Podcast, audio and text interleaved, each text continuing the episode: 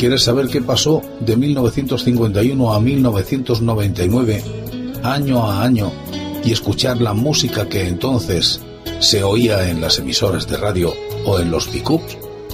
Vente conmigo. Te invito a que lo hagas en este espacio que he dado en denominar el agujero de la oreja. Y seguimos en 1980 y con las series que se estrenaban en televisión.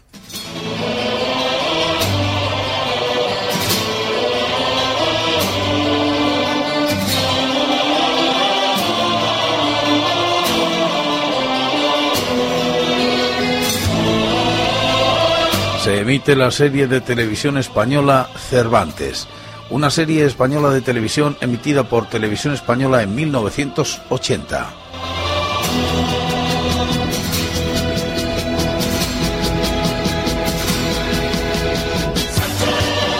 Histórica, creada por Eugenio Martín, con el papel de Cervantes, interpretado por Julián Mateos. 55 minutos en español, estuvo una temporada con nueve episodios.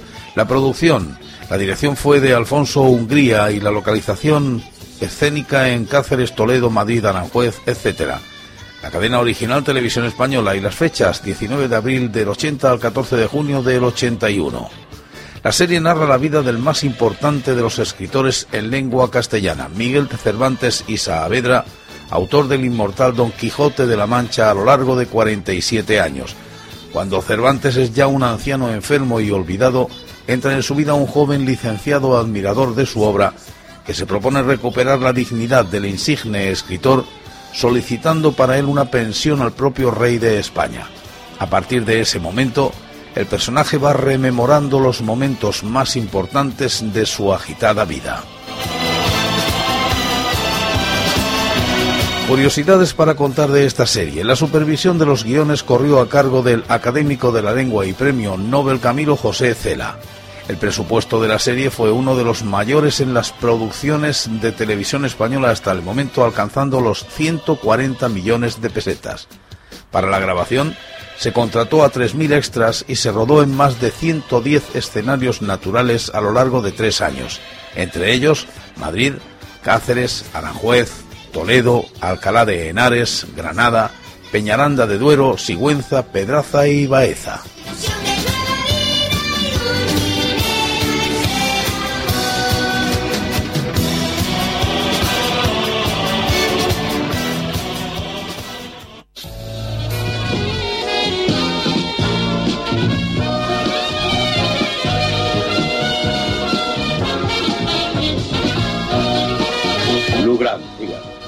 Se estrena la serie de televisión Lou Grant, director James L. Brooks, creator Alan Burns, creator y Jen Reynolds, creator. productos defectuosos prohibidos en nuestro país? El reparto es de Edwin Asner, Robert Walden, Linda Kelsey, Mason Adams, Jack Venom, Daryl Anderson y Nancy Markham. receptoras exportaban alimentos a los Estados Unidos. La productora, la CBS, México han asesinado a Herbert Obtuvo en 1980 el Emmy al mejor, a la mejor serie dramática y en el 79 la mejor serie dramática también. Es un dictador. Un drama con tintes de periodismo. Una serie de televisión que duró de 1977 a 1982, aprovechando un personaje de una serie que la cadena CBS cancelaba ese año. The Mary Tyler Moore Show en antena desde 1970 hasta el 77. La cadena de televisión presentó una nueva serie alrededor del mundo periodístico. En el último episodio de The Mary Taylor Moore Show, Lowgren y el resto del equipo eran despedidos de la cadena de televisión WGMTV en Minneapolis. En el primer episodio de Lowgren, Gren acude a una entrevista con un viejo amigo para conseguir un empleo en Los Angeles Tribune. Así nació una serie ambientada en la redacción de dicho periódico que trataba multitud de asuntos personales, profesionales y sociales. Por lo demás, obtuvo un gran éxito y promocionó el interés de muchos jóvenes por el periodismo en todos los países en los que se estrenó.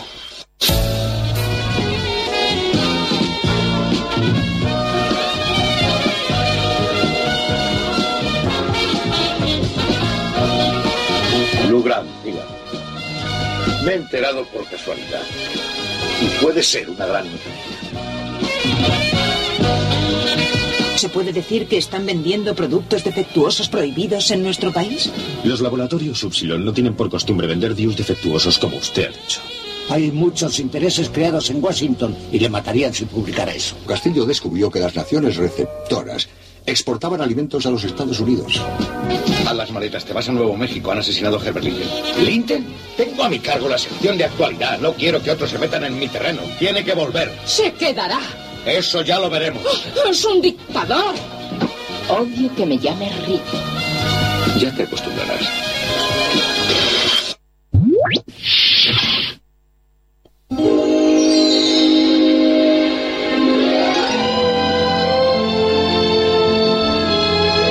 Y se estrena también la serie La Isla de la Fantasía.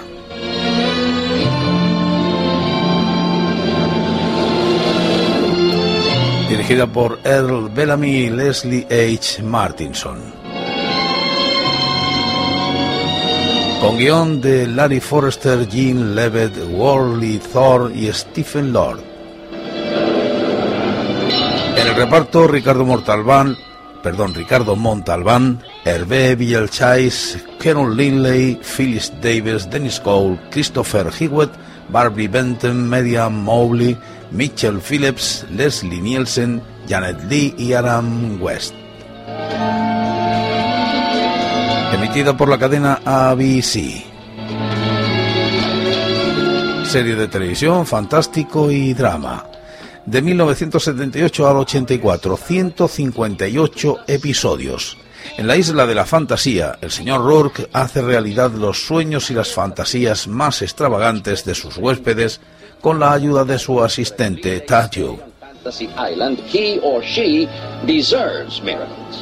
Hi, boss.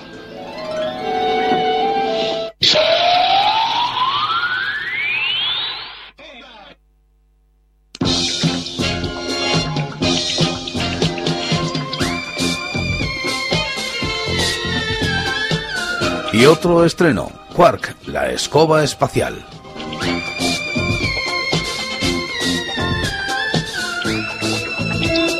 El origen de esta comedia fantástica emitida a finales de los 70 y producida por Henry Buck tiene su origen como tantas producciones de género de la época en el espectacular éxito entre el gran público de aquel entonces del cine y televisión de ciencia ficción.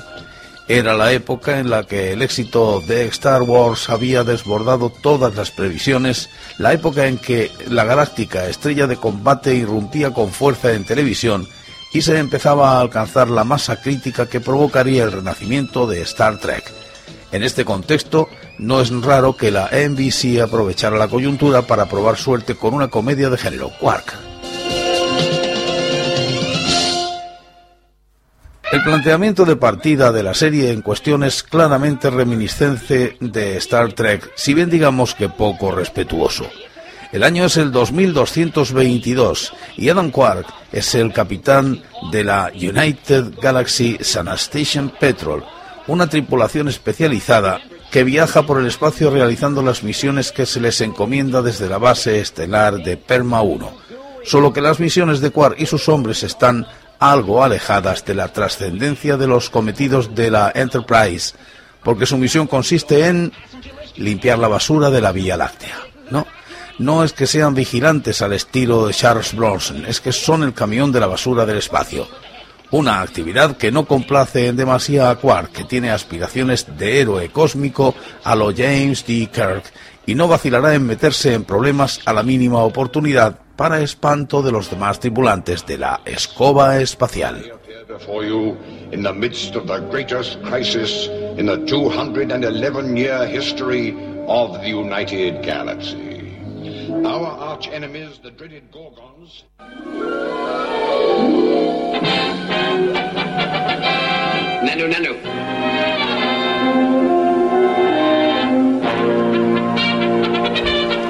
También se estrena Morgan Mandy.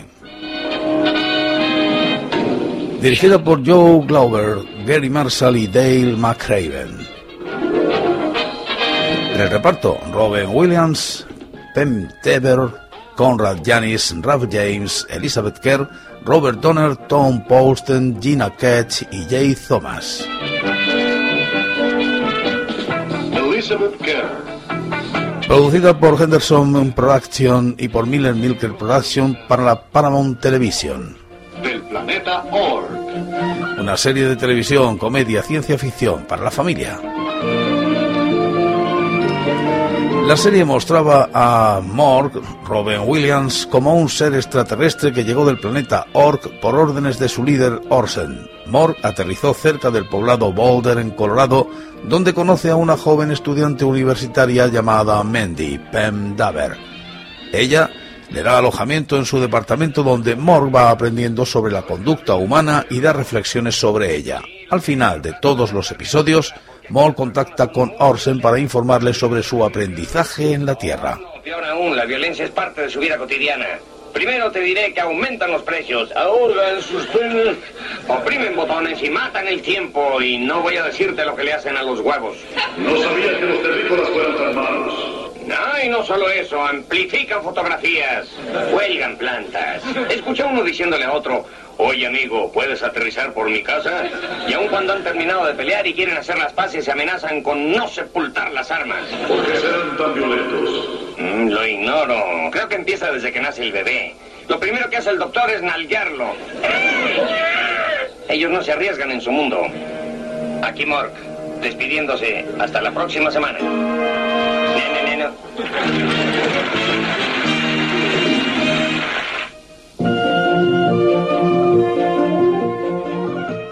Y en el año 1980, la música que sonaba y fuerte, por ejemplo, era esta.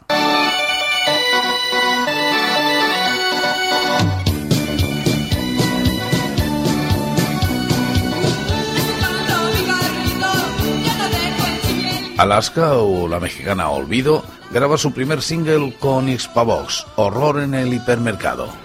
Terror en el hipermercado, horror en el ultramarinos, mi chica desaparecido. Alaska y los Pegamoides. Tras pasar diferentes componentes del grupo, la formación definitiva es Alaska en la voz, Carlos guitarra, Nacho bajo, Ana Curra teclados y Eduardo Benavente batería. Durante esta época Pedro Almodóvar está preparando su primer largometraje y al conocer a Alaska decide que sea ella la persona ideal para interpretar a Bomb en la película Elecciones Generales que finalmente se estrena con el título de Pepi, Lucy, Bomb y otras chicas del montón.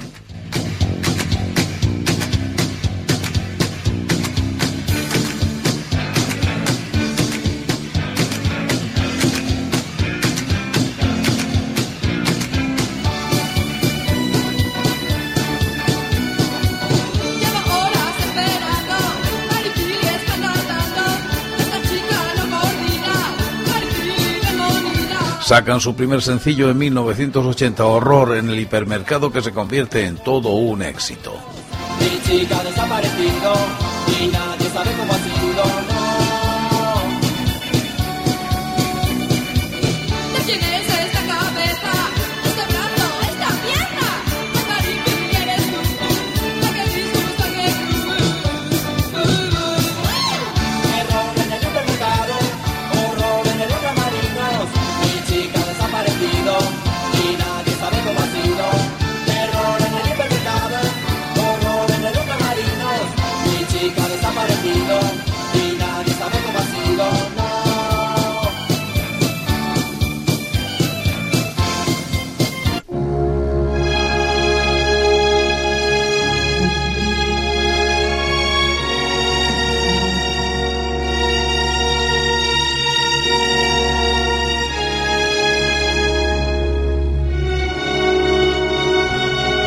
Se estrena el exitoso musical Evita con Paloma San Basilio.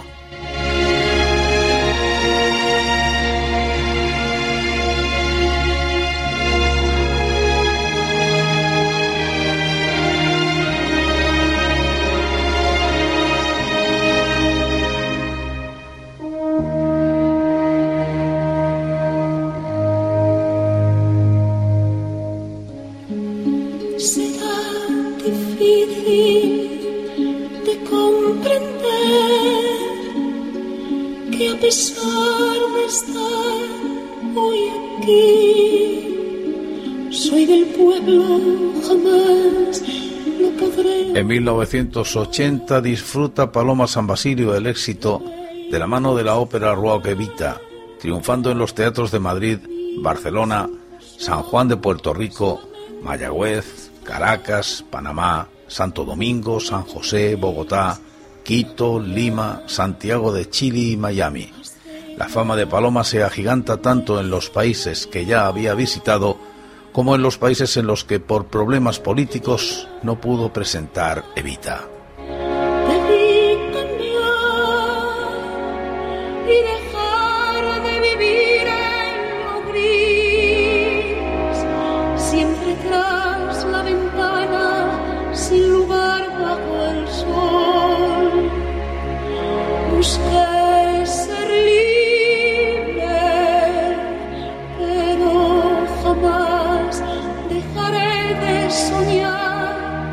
so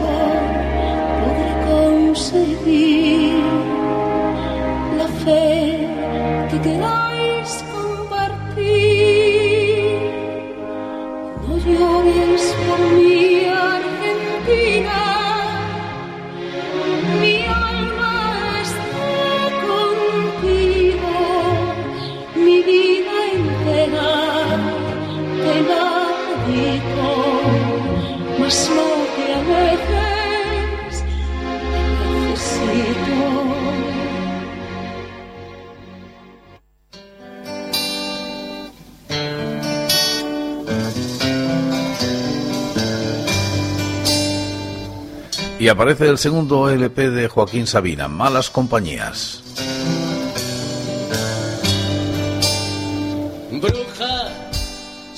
Tras su primer disco abandona el perfil prototípico del cantautor, ya que, según él mismo afirma, el uso de ese término le hace sentir como si le pusieran un ladrillo en la cabeza y poeta le parece un traje que le queda demasiado ancho.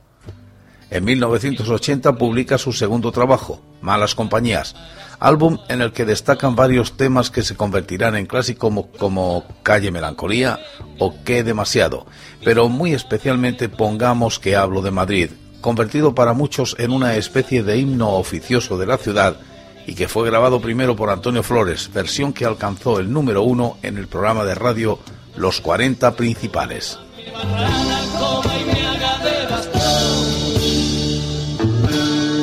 En 1981 aparece La Mandrágora, disco grabado en directo junto con Crae y Pérez, en el que intentan recoger el espíritu de sus actuaciones en el local.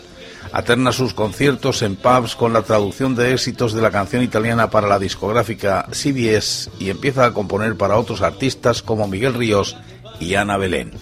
Comienza a actuar con la que sería su primera banda, Ramillete de Virtudes, y le añade a su viejo repertorio nuevas composiciones cada vez más orientadas hacia rock y con más ritmo como Pisa el acelerador y Juana la loca, canciones que poco después formarían parte del que sería su tercer LP sin contar el disco grabado en La Mandrágora, Ruleta Rusa, publicado en 1983.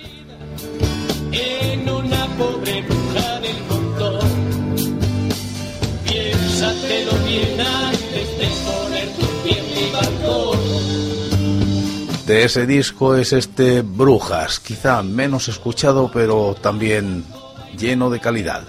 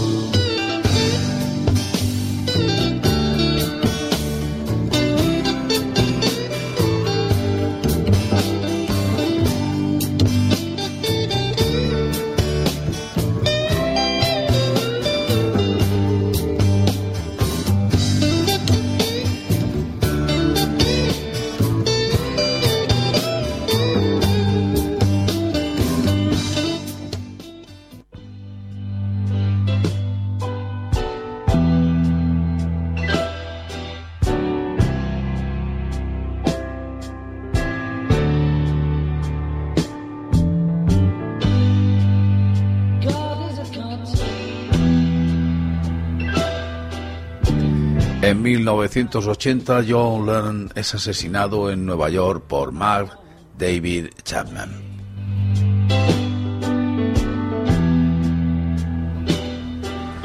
Alrededor de las 10.50 pm del 8 de diciembre de 1980, poco después de que Lennon y Ono volvieran al Dakota, el departamento de Nueva York donde vivían, Mark David Chapman disparó contra Lennon por la espalda cinco veces en la entrada al edificio.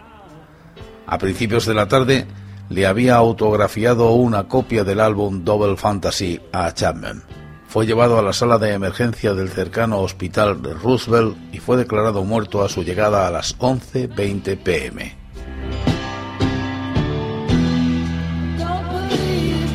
Al día siguiente, Ono emitió una declaración diciendo no hay funeral por John. Ono concluyó su declaración con las palabras John amaba y rezaba por la raza humana. Por favor, oren por él mismo. Su cuerpo fue incinerado en el cementerio Ferncliff en Hartselle, Nueva York. Ono esparció sus cenizas en Central Park, en Nueva York, donde más tarde se creó el monumento conmemorativo Strawberry Fields. Chapman se declaró culpable por asesinato en segundo grado y fue condenado a cadena perpetua en prisión. Actualmente aún permanece en la cárcel después de haberle sido negada en repetidas ocasiones la libertad condicional.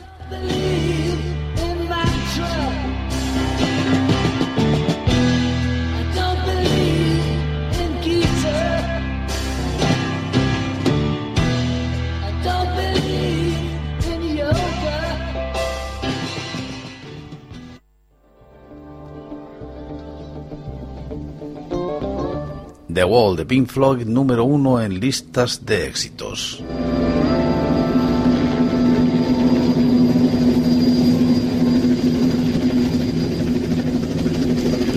Pink Floyd comenzó con gran éxito en la escena underground londinense a finales de los años 60, con Sid Barrett como principal compositor. Después de los problemas mentales y la salida del grupo de este último, el cantante y bajista Roger Waters se convirtió gradualmente en la fuerza conductora y dominante en la primera mitad de los años 70, la época de mayor éxito en ventas de la banda hasta su salida de ella en 1985.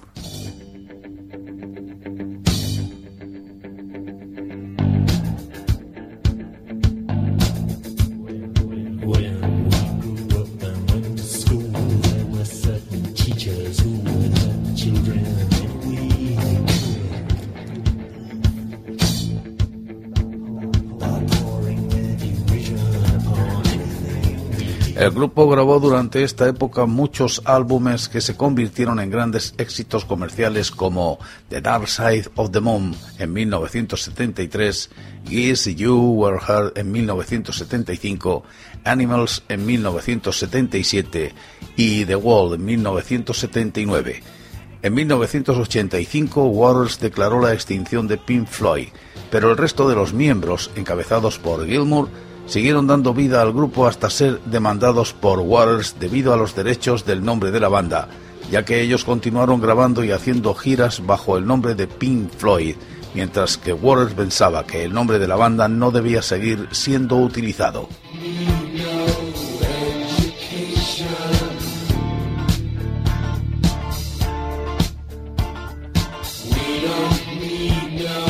Tras los juicios, Warner obtuvo los derechos exclusivos sobre toda la imaginería que desplegaban en sus conciertos, incluido su famoso cerdo volador, y los derechos sobre el espectáculo audiovisual The Wall, excluidos los tres temas que compuso Gilmour para la obra Young Last, Run Like Hell y Comfort Terribly Numb.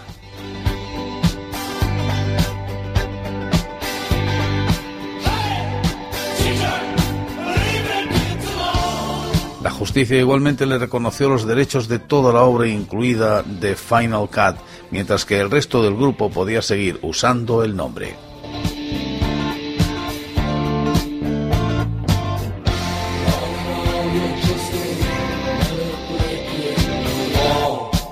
Un gran tema de un gran grupo para un gran año para la música.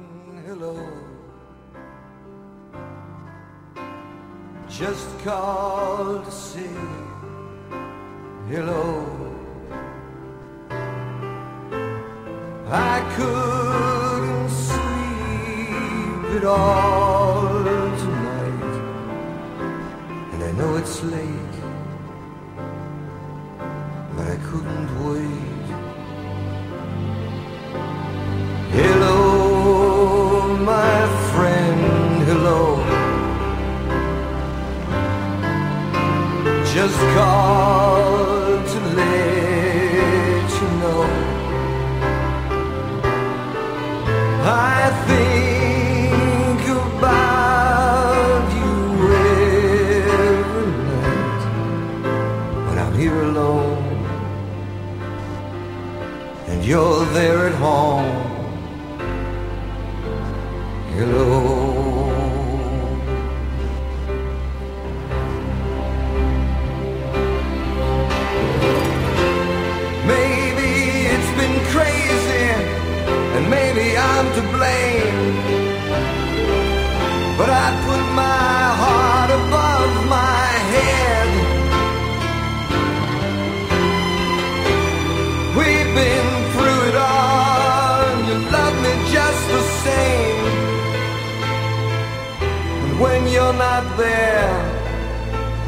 just need to hear. Hello, my friend, hello. It's good to meet you so.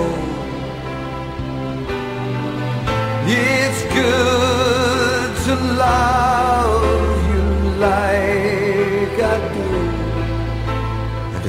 this way when I hear you say hello.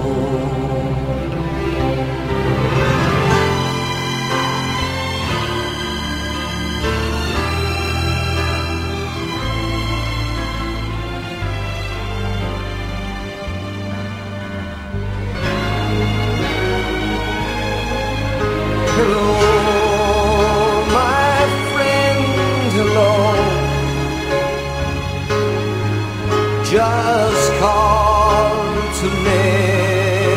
know.